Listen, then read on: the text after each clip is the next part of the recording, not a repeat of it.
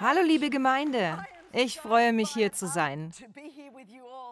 Ich möchte nur kurz sagen, auch für unsere Zuschauer online, dass wir keine Organisation für Menschenhandel betreiben. Wir sind eine Organisation gegen Menschenhandel. Ich dachte, ich sollte das besser klarstellen. Es ist eine Ehre, mit Ihnen hier zu sein.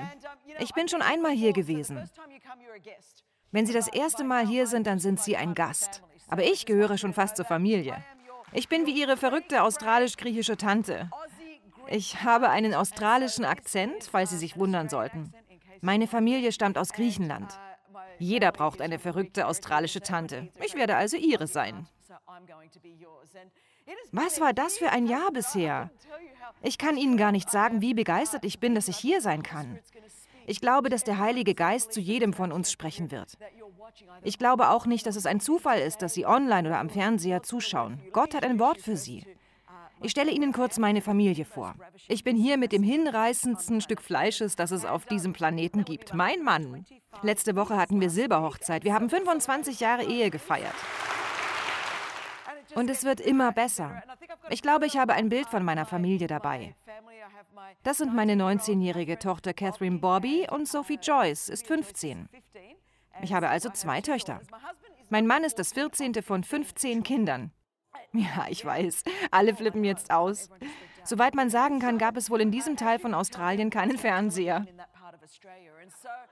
Meine Schwiegermutter hielt einen nicht für eine Frau, wenn sie nicht mindestens zehn Kinder auf die Welt gebracht hat. Ich brachte also meine beiden Töchter zu meiner Schwiegermutter und sagte zu ihr, das hier ist Catherine Bobby, sie ist mein Alpha. Und das hier ist Sophie Joyce, sie ist mein Omega. Sie sind der Anfang und das Ende meiner Jahre des Gebärens. So ungefähr war das und ich liebe meine Mädchen. Wir lieben Gott, wir lieben das Leben. Wir tauchen jetzt in den Bibeltext ein. Ich liebe diese Kirche, denn sie lieben die Bibel. Nick und ich lieben Bobby und Hannah. Es ist eine Ehre für mich, hier zu sein und zu predigen. Machen Sie sich bereit. Wir beschäftigen uns heute viel mit der Bibel, so wie das nur eine griechische Frau kann. Schnallen Sie sich an, denn ich spreche nur drei Arten. Direkt, schnell und ununterbrochen. Sie werden sicher nicht einschlafen. Falls Sie in Ihrem Bibelleseplan zurückliegen und sich gedacht hatten, Sie wollten die Bibel eigentlich in einem Jahr durchlesen, aber liegen weit zurück, dann bringe ich Sie jetzt auf den neuesten Stand. Sie werden auf den neuesten Stand gebracht und Sie werden 2022 fertig sein, wenn ich aufhöre. Wir haben den Text aus Apostelgeschichte 28 gelesen. Ich sage zuerst etwas zu Kapitel 27. Ich bete, dass wir Klarheit und Kontext in etwas bringen, das wir alle vielleicht in den letzten zwölf Monaten erlebt haben. Die Bibel sagt in Apostelgeschichte 27, nachdem feststand, dass wir nach Italien segeln sollten. Ich freue mich, wenn ich das lese. Wie Sie wissen, gibt es unsere Organisation A21 in 18 Ländern, weltweit. Sogar während einer globalen Pandemie haben wir mehr Hilfesuchende in unserer Obhut als jemals zuvor in der Geschichte von A21. Wir haben während der Pandemie mehr Menschenhändler ins Gefängnis gebracht und mehr Menschen gerettet als je zuvor. Denn unser Gott kann Dinge bewirken, die auf natürliche Weise nicht möglich sind. Was für Menschen unmöglich ist, ist für Gott möglich. Mit Gott sind alle Dinge möglich und nichts ist unmöglich. Was während der Pandemie nicht aufgehört hat, sind Unrecht, Schmerz und Leiden. Aber wissen Sie was? Unser Gott rettet immer noch Menschen. Er befreit, heilt und erlöst immer noch Menschen. Darum bin ich sehr dankbar dafür, dass im letzten Jahr die Arbeit von A21 weitergelaufen ist. Und dann habe ich gelesen, nachdem feststand, dass wir nach Italien segeln sollten. Ich bin Griechin, aber ich denke gerne an Italien. Ich denke an die Amalfiküste, an Positano, an Ravello. Ich denke an eine Kreuzfahrt im Mittelmeer. Ich habe mich gefreut, als ich das gelesen habe, weil ich Italien vermisse. Ich liebe Italien, ich liebe Pizza, ich liebe Pasta. Und diese beiden Dinge haben keine Kohlenhydrate. Wenn ich das lese, dann sollten Sie wissen, dass Sie dabei nicht an dieses Bild von Italien denken sollen. Darüber spreche ich nicht, denn es heißt, Paulus wurde mit einigen anderen Gefangenen dem Hauptmann Julius übergeben. Paulus ist in diesem Kontext ein Gefangener. Die Gemeinde in Jerusalem war in Not geraten. Paulus hatte Spenden von den Gemeinden aus den umliegenden Gebieten bekommen und diese selbst nach Jerusalem gebracht. Alle hatten ihn gewarnt, geh nicht nach Jerusalem, Paulus, geh nicht, denn man will dich dort umbringen. Aber Jerusalem war sehr wichtig für Paulus. Offenkundig war es dort der Ort, wo Jesus gekreuzigt worden war. Es war auch der Ort, an dem Paulus viele Christen verfolgt hatte. Darum wollte er dort sein. Er wollte die Spenden selbst nach Jerusalem bringen. Und es passierte genau das, was man ihm vorher gesagt hatte. Man versuchte, ihn umzubringen. Der einzige Weg, ihn zu retten, bestand darin, dass die römischen Soldaten ihn als Gefangenen mitnahmen. Er war darüber nicht beunruhigt, dass er ein Gefangener war, denn er wollte nach Rom. Paulus wusste, dass sein Ziel in Rom lag. Paulus wusste, dass sein Schicksal in Rom war. Er wollte vor dem Kaiser stehen und dort von Jesus erzählen. Aus dem Epizentrum des römischen Reiches würde das Evangelium dann sich weiter ausbreiten. Paulus war auf dem Weg nach Rom. Paulus war ein Gefangener, aber er war auf dem Weg zu seinem Ziel. Manchmal kommt es auf dem Weg zu unserem Ziel vor, dass Gott uns mit einer Methode dorthin bringt, die wir vielleicht für unangemessen halten. Mit einem gut durchdachten Plan, wie wir gehen wollen, kommen wir aber oft nicht dorthin, wo Gott uns haben will. Ich möchte auf eine Mittelmeerkreuzfahrt gehen, ich möchte auf einer schönen Yacht reisen. Paulus aber geht seinem Ziel als Gefangener entgegen. Aber das ist sein Ziel und dorthin bringt Gott ihn. Es heißt dann, wir gingen an Bord eines Schiffes aus Adramytion, das verschiedene Häfen der Provinz Asia anlaufen sollte. Dann stachen wir in See. Uns begleitete auch der Mazedonier Aristarch aus Thessalonik. Die Griechen sind immer dabei. Das sollten Sie wissen. Unser Hauptquartier ist in Thessaloniki in Griechenland. Alle wollen griechisch sein. Nennen Sie mir ein Wort, irgendein Wort. Wenn Sie den Film Hochzeit auf Griechisch gesehen haben, dann wissen Sie, was ich meine. Am nächsten Tag legten wir in Sidon an. Der Hauptmann Julius war sehr freundlich zu Paulus und gestattete ihm, seine Freunde zu besuchen, die ihn mit allem Nötigen versorgten. Nachdem wir wieder in See gestochen waren, blieben wir wegen des ungünstigen Windes in Küstennähe und segelten im Schutz der Insel Zypern weiter. Paulus ist auf Kurs mit einem Ziel. Sie segeln im Schutz der Insel Zypern, sehr nah an der Küste, weil der Wind ungünstig war. Er ist also auf Kurs in Richtung Ziel. Er folgt dem Willen Gottes. Er geht dorthin, wo Gott ihn haben möchte, um vor dem Kaiser in Rom zu stehen. Aber die Bibel erzählt, dass der Wind beim Ablegen zur Weiterreise ungünstig war. Das zu lesen erinnert mich an den März 2020. Wir waren in das Jahr gestartet und viele von uns waren auf Kurs mit einem Ziel und einer Bestimmung. Wir dachten, Herr, in diesem Jahr wird mein Geschäft aufblühen. Dieses Jahr bekomme ich meine Beförderung. Dieses Jahr werde ich etwas in meinem Studium erreichen. Dieses Jahr bin ich auf Kurs. Das hier ist mein Plan, das ist mein Ziel, dorthin möchte ich. Und dann kommt der März und wir denken uns, Wuh, der Wind scheint ungünstig für uns zu sein. Wir hatten keine Ahnung, wo Corona uns hinführen würde. Der Text berichtet weiter, unser Schiff durchquerte das offene Meer vor Zilizien und Pamphylien und so erreichten wir Myra in der Provinz Lysien. Dort fand unser Hauptmann ein Schiff aus Alexandria, das nach Italien segelte. Mit diesem Schiff setzten wir unsere Reise fort. Wir kamen sehr langsam voran und konnten wegen des ungünstigen Windes nicht anlegen. Wir haben unsere Reise begonnen mit ungünstigem Wind. Das war im März. Dann wurde es ein bisschen schwierig, als wir im April waren. Wir konnten uns nur mit Mühe Knidos nähern, wegen des ungünstigen Windes aber nicht dort anlegen. Wir umsegelten Kap Salmone, die Ostspitze von Kreta, trieben im Schutz der Insel langsam an der Küste entlang. Falls Sie es nicht mitbekommen haben, das sind jetzt Mai, Juni, Juli und August. Ein bisschen ist es so für die ganze Welt gewesen. Der Wind schien gegen uns zu sein. Dann wurde es schwierig. Dann wurde es sogar noch schwieriger. Dann waren die Menschen herausgefordert, entweder physisch, emotional, geistlich oder beziehungsmäßig, ökologisch oder politisch. Es sah so aus, als ginge es einfach immer weiter. Es sah so aus, als würde es letztes Jahr doch nicht mehr aufhören und dann kamen wir im neuen Jahr an. Im Bibeltext geht es so weiter. Wir hatten viel Zeit verloren und die Seefahrt war gefährlich geworden. Fühlt sich das nicht genau wie bei uns an? Wir hatten viel Zeit verloren. Alle haben gedacht, dass Corona nach ein paar Tagen vorbei sein werde. Vielleicht ein paar Monate oder ein Jahr. Aber dann schien es immer gefährlicher zu werden. Es schien immer schlechter zu werden, wo auch immer man hinsah. Überall auf der Welt. Es gibt kein Land auf der Welt, das nicht davon betroffen ist. Wir haben Büros in 18 Ländern. Und bis zum heutigen Tag, während ich hier zu Ihnen spreche, haben wir verschiedene Länder in verschiedenen Phasen des Lockdowns mit unterschiedlichen Zeitplänen, da wieder herauszukommen. Verschiedene Länder, die unterschiedliche ökonomische Belastungen erleben. Soziale, politische und ökologische Belastungen. In jedem Bereich des Lebens scheint es unerbittlich gewesen zu sein. Es scheint, als sei der Wind gegen uns. Es ist schwer gewesen. Es ist sogar noch schwieriger geworden und es ist gefährlich geworden. Es sieht so aus, als ob der Apostel Paulus etwas von den Stürmen des Lebens gewusst hat. Vieles von dem, was wir alle im letzten Jahr erlebt haben, können wir als Metapher aus diesem Sturm für uns herausziehen. Es heißt, aber der Hauptmann gab mehr. Nein, es heißt, wir hatten viel Zeit verloren. Das Fasten im Herbst war bereits vorüber. Die Seefahrt war gefährlich geworden. Das ist also Yom Kippur, der Versöhnungstag. Ich weiß nicht, ob Sie schon mal zu der Jahreszeit in Europa gewesen sind, wenn das Jahr im Winter zu Ende geht. Wir mussten ein paar Frauen aus der Türkei retten. Es gab Leute, die dorthin gingen, um die Frauen zu retten und sie mit dem Boot nach Griechenland in einen unserer Zufluchtsorte zu bringen, in eines unserer Schutz- und Übergangshäuser. Das war gefährlich mit all den Wellen, dem Wind und dem Sturm. Denken Sie nicht, das sei nur eine kleine Brise gewesen.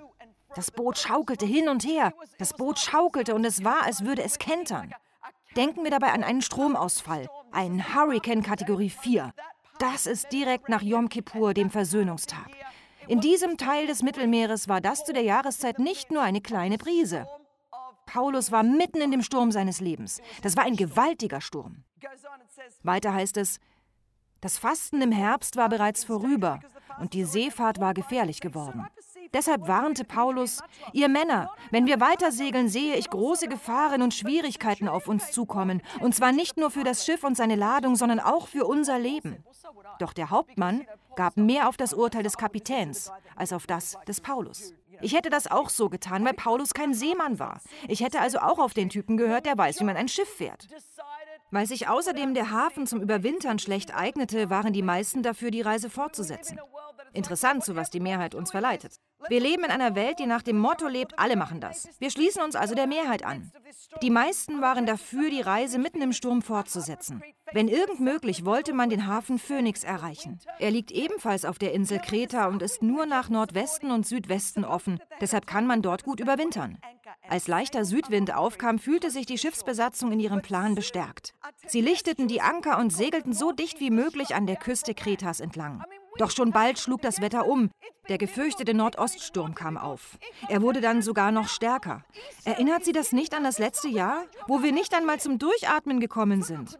Sie haben sich gefragt, wo kommt denn dieser Nordoststurm her? Inmitten von allem anderen, was wir eh schon durchgemacht haben. Als unser Schiff dann von dem Sturm erfasst wurde und dem Wind nicht standhalten konnte, da wurden wir, wie die Bibel es nennt, mitgerissen und trieben dahin. Ich frage mich, wie viele von Ihnen sich wohl dahingetrieben fühlen. Dahingetrieben von diesem Jahr. Man denkt sich, ich weiß gar nicht, wie ich hierher gekommen bin. Ich bin von dem sich drehenden Wind und den Booten hierhin getrieben worden. Das war nicht mein Plan. Ich bin in das Jahr 2020 gestartet und als ich im März angekommen war, da war jeder Bereich meines Lebens in irgendeiner Art und Weise davon betroffen. Ich habe mich nur noch ergeben und wurde weitergetrieben. Der Bibeltext sagt, im Schutz der kleinen Insel Kauda schafften wir es nur mit Mühe, das Rettungsboot einzuholen. Ich möchte Sie heute daran erinnern, das Rettungsboot einzuholen, nur für den Fall, dass Sie es noch nicht mitbekommen haben. Nachdem sie es eingeholt hatten, banden die Seeleute dicke Taue um das Schiff. Außerdem warfen sie den Treibanker aus, weil sie fürchteten, sonst auf die Sandbänke vor der afrikanischen Küste zu geraten. Dann ließen sie das Schiff dahintreiben, weil der Sturm so stark war.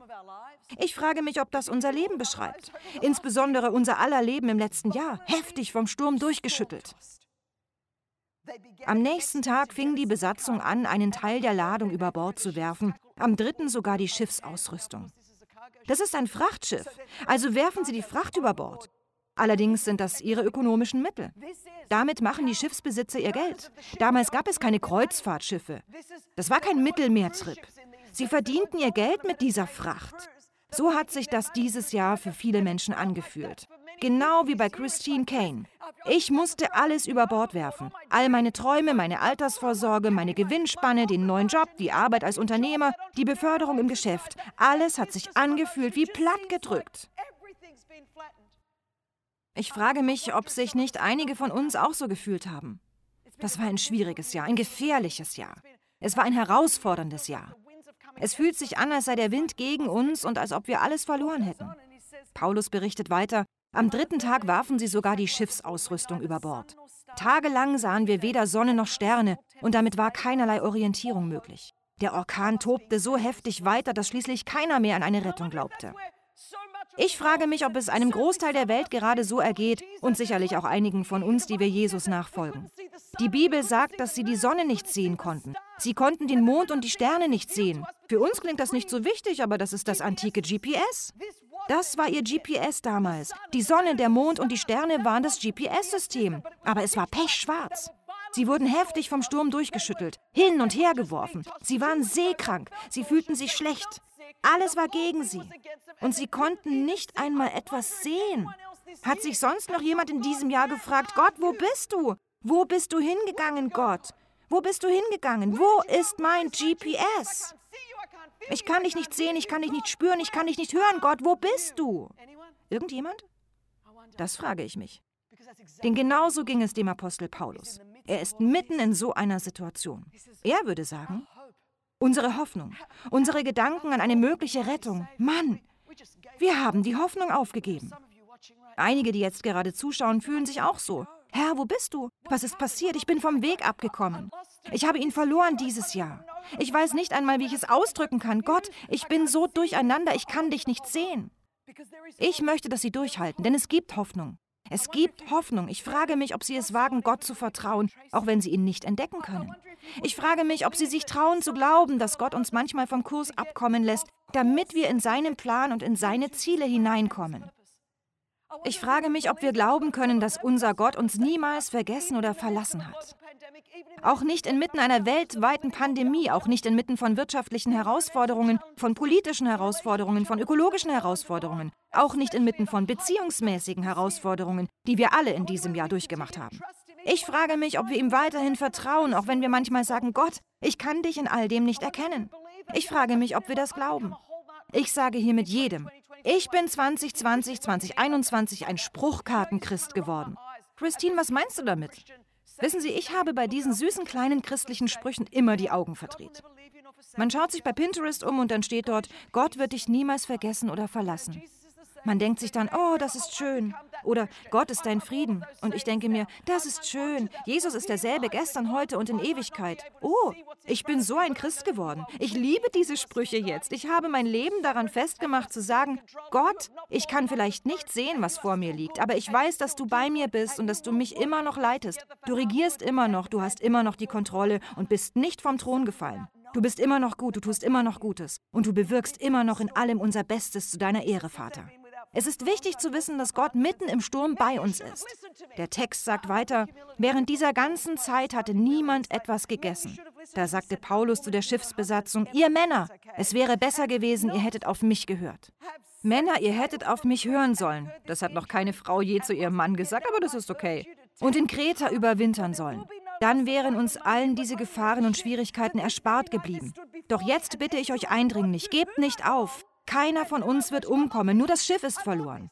In der letzten Nacht stand neben mir ein Engel des Gottes, dem ich gehöre und dem ich diene. Als Paulus sich so schlecht fühlt wie alle anderen auch. Ich weiß nicht einmal, ob er sich über Bord übergeben musste. Vielleicht musste er das. Vielleicht war er seekrank wie die anderen. Mitten in dem Sturm hat Gott ihn nicht daraus befreit.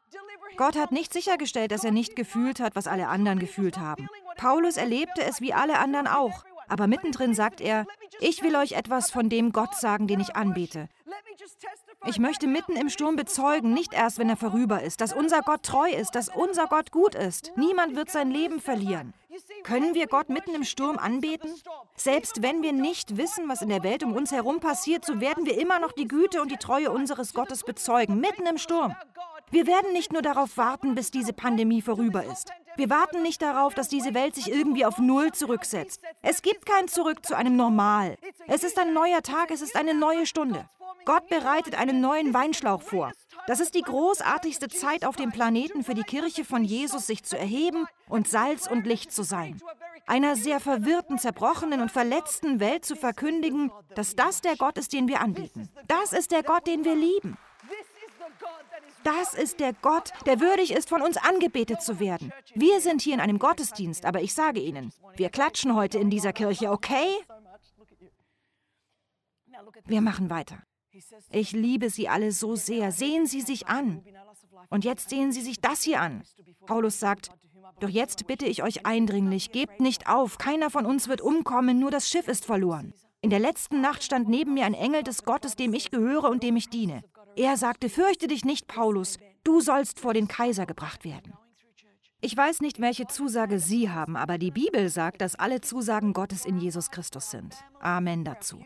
Trotz allem, was wir durchgemacht haben, liebe Freunde, Wenn Gott uns in seinem Wort ein Versprechen gegeben hat für unser Leben, für unsere Familie, für unsere Zukunft, dann müssen Sie wissen, das gilt Ihnen, weil Sie vom Sturm überwältigt worden sind, weil Sie von Kummer, Verlust, Trauer und Schmerz überwältigt worden sind, die sehr real für uns alle sind. Gott hat uns Christen nicht vor diesem globalen Sturm, in dem wir uns befinden, verschont. Dieser Sturm betrifft jeden Bereich der Gesellschaft. Aber haben Sie ein Du sollst? Haben Sie eine Zusage? Paulus hatte eine Zusage. Und wissen Sie was? An was klammert man sich, wenn man nichts mehr sehen kann? An was klammert man sich mitten im Sturm? Man klammert sich an die Zusage des Wort Gottes. Man klammert sich an die Wahrheit des Wortes Gottes. Jede Zusage in dem Wort Gottes ist in Jesus Christus. Ja und Amen dazu. Wenn Sie manchmal Ihr Ziel nicht sehen können und vom Sturm angegriffen werden, dann klammern Sie sich an diese Zusage. Ich bin heute hier, um jemanden daran zu erinnern, dass ein Du sollst über Ihrem Leben ist. Vergessen Sie nicht Ihr Du sollst. Paulus sagte dann, Deshalb habt keine Angst, ich vertraue Gott. Es wird sich erfüllen, was er mir gesagt hat. Das ist genau die Sorte von Christ, die ich in dieser Zeit sein will. Ein Christ, der sich im Glauben erhebt. Ich will nicht nur meckern und mich beschweren. Es gibt so viel Negativität und so viel Spaltung. Ich möchte die Güte Gottes ausrufen, die Treue Gottes, die Liebe Gottes und die Gnade Gottes. Weiter sagt er, habt keine Angst, ich vertraue Gott. Es wird sich erfüllen, was er mir gesagt hat. Wir werden auf einer Insel stranden. Sehen Sie die beiden Seiten der Medaille? Er sagt, wir werden es schaffen, aber das Schiff wird auf Grund laufen. Manche von uns schockiert das. Was meinst du damit? Wenn das Schiff auf Grund läuft, dann bedeutet das doch, dass wir es nicht schaffen. Nein, nein. Paulus sagt, wir werden es schaffen und das Schiff wird auf Grund laufen. Darf ich sagen, dass es 2020 und 2021 einige Schiffe gab, liebe Freunde, die auf Grund laufen mussten. Es gab Freundschaften, die auf Grund laufen mussten und manche Beziehungen, die auf Grund laufen mussten. In den letzten 18 Monaten haben wir herausgefunden, dass manche von uns mehr Vertrauen in das Schiff hatten als in unseren Retter. Und unsere Schiffe sind auf Grund gelaufen. Gott hat das in den Kirchen bewirkt. Weder ihr System noch ihre Strukturen noch ihr Stil oder sonst irgendetwas, von dem sie es dachten, hat sie an ihr Ziel gebracht. Es ist allein Jesus. Wir alle sind zu Jesus allein zurückgezogen worden. Wir alle sind zurückgezogen worden, damit wir merken, wie sehr wir einander brauchen. Ein Leib, viele Glieder. Wir alle sind zurückgezogen worden und können sagen, dass wir ein paar Schiffe verloren haben. Und Jesus sagt, ja, aber ihr habt immer noch mich. Ich bin heute hier, um Sie daran zu erinnern, dass wir Jesus haben. Jesus war immer das Ziel und Jesus war immer der Lohn und Jesus war immer die Quelle. Es ging immer um Jesus. Aber Sie werden niemals ganz wissen, dass es so war, bevor Sie nicht ein paar Schiffe verlieren. Einige von uns haben bereits ein paar Schiffe verloren. Paulus sagt, ihr werdet euer Ziel erreichen, aber das Schiff muss auf Grund laufen. Liebe Freunde, im letzten Jahr hat Gott sauber gemacht. Gott hat sauber gemacht. Manche Schiffe mussten dabei auf Grund laufen. Das geschieht zu unserem Besten, denn er ist ein barmherziger Gott. Er ist ein guter Gott und er ist ein liebender Gott. Das ist wie bei Eltern auch. Man muss manchmal zulassen, dass bei den Kindern ein paar Schiffe auf Grund laufen. Nicht, weil man sie nicht lieben würde, sondern gerade, weil man sie liebt. Gott hat dieses Jahr zugelassen, dass das passiert. Wir trieben schon die 14. Sturmnacht im Mittelmeer. Gegen Mitternacht meinten die Matrosen, dass sich das Schiff einer Küste näherte. Deshalb warfen sie ein Lot aus und maßen eine Wassertiefe von etwa 40 Metern. Kurz darauf waren es nur noch etwa 30 Meter. Da bekamen sie Angst, auf ein Küstenriff aufzulaufen. Sie warfen am Heck vier Anker aus und warteten sehnsüchtig darauf, dass es hell würde. Noch in dieser Dunkelheit versuchten die Matrosen, das Schiff heimlich zu verlassen. Unter dem Vorwand, sie müssten auch vom Bug aus Anker auswerfen, wollten sie das Rettungsboot zu Wasser lassen. Doch Paulus machte dem Hauptmann und den Soldaten klar, wenn die Besatzung nicht auf dem Schiff bleibt, seid ihr alle verloren. Das ergibt keinen Sinn. Das Schiff läuft auf Grund, die Matrosen wollen das Schiff verlassen, sie wollen wegrennen und ihr Leben retten. Aber genau dann sagt Paulus, nein, nein, die Lösung ist, dass ihr auf dem Schiff bleiben müsst. Ich bin heute hier, um Ihnen zu sagen, verlassen Sie das Schiff nicht. Bleiben Sie auf dem Schiff. Ich sage einer ganzen Generation, bleiben Sie auf dem Schiff. Gehen Sie nicht weg, weil es schwer ist. Bleiben Sie auf dem Schiff, denn die Sache ist begrenzt. Im Morgengrauen forderte Paulus alle auf, endlich etwas zu essen. Seit 14 Tagen habt ihr kaum etwas zu euch genommen. Wenn ihr überleben wollt, müsst ihr jetzt etwas essen. Und ihr dürft sicher sein, euch wird nichts passieren. Keinem von euch wird auch nur ein Haar gekrümmt werden. Nachdem Paulus das gesagt hatte, nahm er ein Brot, dankte Gott laut und vernehmlich, sodass alle es hören konnten, brach es in Stücke und begann es zu essen. Ich liebe das, sodass es alle hören konnten. Das Schiff läuft gerade auf Grund, der Sturm verwüstet alles, sie sind in diesem gewaltigen Sturm, bald werden sie an einem Wrack sitzen. Und was macht Paulus? Er bricht mittendrin ein Stück Brot. Begreifen Sie, was für ein Zeugnis die Kirche in dieser Zeit vor der Welt sein kann? Während die ganze Welt durchdreht, brechen wir das Brot und rufen aus, dass wir Nachfolger von Jesus Christus sind. Wir rufen aus, dass wir bleiben. Unser Frieden liegt in ihm. Unsere Hoffnung liegt in ihm. Wir ignorieren nicht den Schmerz und das Leiden, die Tragödie, die Spaltung, das Chaos und die Wunden in der Welt um uns herum. Aber wir sagen, dass es Frieden gibt. Friede durch Jesus, Freude durch Jesus, Hoffnung durch Jesus. Ich glaube, eines der größten Zeugnisse auf diesem Planeten von uns als Kirche, von Jesus Christus in dieser Stunde ist, dass wir mitten im Sturm das Brot brechen können. Das Schiffswrack, unsere Welt wird sich fragen, was ist das, was die haben? Ich will das auch haben. Es geht weiter und wir kommen gleich zum Ende. Ich springe jetzt aus Zeitgründen weiter nach unten. Das Boot läuft schließlich auf Grund. In Vers 41 steht, kurz darauf lief das Schiff auf eine Sandbank auf. Das ist das ganze Kapitel. Es gibt einen Sturm und ein Schiffswrack. Das klingt sehr nach den letzten 18 Monaten. Und wenn nicht das, so haben doch alle von uns im Leben schon Stürme und Schiffsbrüche erlebt. Wir dachten, es sei aus mit uns. So fasst Lukas das in Vers 44 zusammen. Der Rest, er redet davon, dass sie jetzt alle auf die Insel kommen, der Rest sollte versuchen, auf Brettern und Wrackteilen an Land zu kommen. Auf diese Weise wurden alle gerettet. Ich möchte, dass das bei Ihnen hängen bleibt. Ich komme zum Ende. Lukas hat gerade das ganze Kapitel 27 mit dem Sturm und dem Schiffswrack zusammengefasst. Er sagt damit, dass sie das Folgende darüber ausrufen wollten. Auf diese Weise wurden alle gerettet. Wissen Sie, was ich über das Jahr 2020 zu meinen Kindern gesagt habe? Ich habe gesagt, das Schild über unserem Haus wird nicht Corona sein. Es wird nicht Spaltung, Chaos, Schmerz und Leiden sein. Nein, nein, nein. Wir werden über unser Jahr ausrufen, dass Gott uns sicher an Land gebracht hat. Unser Gott hat uns durchgetragen. Genau so fasst es Lukas zusammen. Ich frage mich, wie Sie wohl Ihr vergangenes Jahr überschrieben haben. Haben Sie es mit Schmerz und mit Leiden überschrieben, mit all dem Verlust, Gemecker, Gemurre und dem Chaos, mit all der Spaltung, dem Streit und all den Diskussionen? Oder haben Sie es überschrieben mit Ich bin da? Sie schauen mir heute zu. Gott hat mich sicher durchgebracht. In Kapitel 28 fängt Lukas mit genau dieser Formulierung an, als wir in Sicherheit waren. Nur für den Fall, dass es Ihnen entgangen ist. Viele Monate liegen dieses Jahr schon hinter uns. Lassen Sie uns aufhören, die Negativität zu vertiefen und beginnen wir damit, die Güte unseres Gottes auszurufen. Er hat uns sicher durchgebracht. Als wir in Sicherheit waren, erfuhren wir, dass die Insel Malta hieß. Sie wussten das noch nicht einmal. Hier sehen Sie eine Karte von Malta. Das ist eine kleine Insel, 28 Kilometer lang, 13 Kilometer breit. Nick und ich sind schon dort gewesen, im Mittelmeer. Sie wussten es nicht einmal. Es war nicht Paulus Plan, nach Malta zu kommen. Sie wussten noch nicht einmal, dass diese Insel existierte. Das ist der Ort, an dem manche von uns sich wiederfinden. Wir denken, ich wusste nicht einmal, dass es diesen Ort gibt. Wenn mir letztes Jahr jemand gesagt hätte, dass ich hier sein würde, dann hätte ich nicht einmal gewusst, dass es diese Insel gibt. Ich wusste nicht, dass es diesen Ort gibt, wo auch immer das sein mag. Ich wusste gar nicht, dass er überhaupt existiert. Ich wusste gar nicht, dass man hier enden könnte. Einige von uns sind so wütend auf Gott gewesen, weil wir auf Malta sind. Aber wir verpassen, was Gott auf Malta für uns hat, weil wir die Tatsache beklagen, dass wir noch nicht in Rom sind.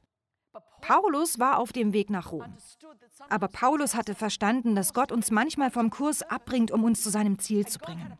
Gott hatte einen Plan für ihn auf Malta. Er sollte immer noch nach Rom kommen. Wissen Sie noch? Du sollst vor dem Kaiser stehen. Ich weiß nicht, welche Zusagen Gott für Ihr Leben hat. Du sollst. Und es wird passieren. Aber verpassen Sie nicht das Wunder, das hier auf Malta wartet, weil Sie sich darüber beklagen, dass Sie noch nicht in Rom sind. Er berichtet weiter, die Bewohner waren sehr freundlich. Sie zündeten ein Feuer an und holten uns alle dazu, denn es hatte zu regnen begonnen und es war sehr kalt. Paulus sammelte trockenes Reisig und wollte es auf das Feuer legen. Von der Hitze aufgescheucht fuhr plötzlich eine Giftschlange heraus und biss sich an seiner Hand fest. Die Inselbewohner riefen entsetzt, das muss ein Mörder sein. Dem Meer ist er zwar entkommen, aber Paulus schleuderte das Tier ins Feuer, ohne dass ihm etwas geschehen wäre. Gespannt warteten die Leute darauf, dass sein Arm anschwellen. Manche Leute warten nur darauf, dass sie anschwellen. Anschwellen oder Paulus plötzlich tot umfallen würde. Doch als sie auch nach langer Zeit nichts Ungewöhnliches beobachten konnten, änderten sie ihre Meinung. Jetzt sagten sie, er muss ein Gott sein. Denn das ist das, was die Menschen tun werden. In der einen Woche sagen sie, man sei der Teufel, in der nächsten Woche sagen sie, man sei ein Gott. In der einen Woche sagen sie Hosianna und in der anderen Woche sagen sie kreuzige ihn. Das ändert sich nicht. Lassen Sie sich nicht zu sehr auf das ein, was die Leute in den sozialen Medien sagen. Denn dieselben Leute, die Ihren Beitrag diese Woche mögen, werden Sie nächste Woche löschen. Sie müssen also verstehen, was im Herzen eines Menschen ist. Paulus begann ein Feuer zu machen. Machen Sie mal ein Feuer für 276 Leute. Und weil das Feuer so heiß war, das ist das Beste, was ich so kurzfristig vorbereiten konnte, kam eine Giftschlange hervor. Flippen Sie nicht aus, wenn Sie das sehen. Die ist nicht echt, okay? Manche schicken jetzt bestimmt Pastor Bobby einen Brief und fragen, warum hatten Sie eine Schlange auf der Bühne? Nein, ich bin keine Schlangenbeschwörerin. Sie ist nicht echt. Eine Giftschlange kam heraus und biss sich fest. Paulus hatte die Wahl, so wie es vielen von uns geht. Der Sturm hat uns nicht besiegt. Das Schiffswrack hat uns nicht besiegt. Wenn der Feind sie nicht durch etwas Äußeres wie einen Sturm im Leben oder ein Schiffswrack besiegen kann, dann wird er sicherstellen, dass sich etwas an ihnen festbeißt und Gift in ihr Herz bringen möchte. Wenn er sie nicht von außen besiegt, dann wird er sie von innen besiegen wollen. Wir leben in einer Welt voller Angriffe, voller Bitterkeit, voller Klatsch und Tratsch, voller Wut und Anklage. Es gibt Gier, Habsucht, Neid, Hinterlist und Eifersucht und so viele andere Dinge. Der Feind will daran festhalten, weil er versucht, die Kirche anzugreifen, damit wir nicht mehr die sind, zu denen Gott uns berufen hat. Aber der Sturm hat uns nicht besiegt. Das Schiffswrack hat uns nicht besiegt. Und wenn wir nicht wollen, dass der Schlangenbiss uns besiegt, dann müssen wir tun, was der Apostel Paulus getan hat. Die Bibel berichtet, dass er die Schlange ins Feuer geschleudert hat. Er hat sie nicht in die sozialen Medien geschleudert, er hat sie nicht auf seine Freunde geschleudert. Die Bibel sagt, dass er sie ins Feuer geschleudert hat. Warum bin ich heute in diese Kirche gekommen? Ich bin in die Kirche gekommen, um Ihnen zu sagen, dass es lange vor Taylor Swift den Apostel Paulus gegeben hat. Und wir als Leib Christi müssen lernen, es abzuschütteln. Das müssen wir tun. Wir müssen heute lernen, ein paar Dinge abzuschütteln. Wir müssen sie im Feuer lassen. Warum? Weil eine Erweckung auf dem Spiel steht. Ich glaube, dass die Kirche an der Schwelle der größten Erweckung steht, die wir je gesehen haben. Auf Malta geschah das hier. Der Hauptmann der Insel, Publius, hatte einen kranken Vater. Gott gebrauchte Paulus, um ihn zu heilen. Und dann wurden auch alle anderen auf der Insel geheilt. Es gab eine Erweckung auf Malta. Wenn Sie dorthin kommen, ich war dort, dann finden Sie überall Altäre dieser Erweckung, die auf Malta passiert ist. Was passierte dann am Ende dieser Geschichte? Am Anfang ist der Bibeltext gelesen worden. Die Bibel berichtet, dass man ihnen ein Schiff gab und alles, was sie an Bord brauchten. Was soll ich Ihnen heute in dieser Kirche sagen? Dass ich weiß, dass es viel Verlust gegeben hat. Ich weiß, dass es viel Trauer gegeben hat und ich weiß, dass es Stürme gegeben hat und ich weiß, dass es Schiffswracks gegeben hat. Niemand will das kleinreden. Ich weiß, dass es viele Schlangenbisse gegeben hat, die in ihr Herz vordringen wollen, die uns dazu bringen wollen, aufzugeben und abzuhauen. Aber ich bin hier, um Ihnen zu sagen, schütteln Sie das ab, schütteln Sie dieses Zeug ab und vertrauen Sie weiterhin auf Gott. Verpassen Sie nicht die Erweckung, die auf Malta wartet, weil Sie sich darüber beklagen, dass Sie noch nicht in Rom sind. Wenn Gottes Ziel Rom ist, dann werden Sie alles, was Sie brauchen, bekommen, damit Sie dahin gelangen, wo Sie hin sollen. Wir dienen einem allmächtigen Gott und er ist in der Lage, mehr zu tun, weit über alles hinaus, was wir je denken und hoffen können. Verpassen Sie nicht die Erweckung auf Malta auf Ihrem Weg nach Rom. Im Namen von Jesus. Amen. Amen und Amen und Amen, liebe Freunde. Amen. Ich bete für Sie. Ich möchte für Sie alle beten. Vater, ich danke dir für dieses großartige Haus. Ich danke dir für jeden, der am Fernseher oder online zuschaut. Ich bete, dass heute Glaube und Hoffnung von neuem in unseren Herzen wachsen. Dass wir uns daran erinnern, dass du unser mächtiger Gott bist, dass du ein guter Gott bist, dass du ein treuer Gott bist, dass du uns niemals vergisst oder verlässt. Vater, du wirst immer für uns sorgen. Du bist Gott, der uns sieht, unser Versorger. Dieser Gottesdienst wird weltweit ausgestrahlt, damit wir die Erzählung darüber, wie die Situation aktuell gerade ist, neu formulieren können. So können wir sehen, dass sie jetzt gerade mit uns verbunden sind und dass wir ihnen mitten im Sturm treu dienen. Im Namen von Jesus. Amen. Amen. Gott segne Sie, liebe Freunde. Vielen Dank.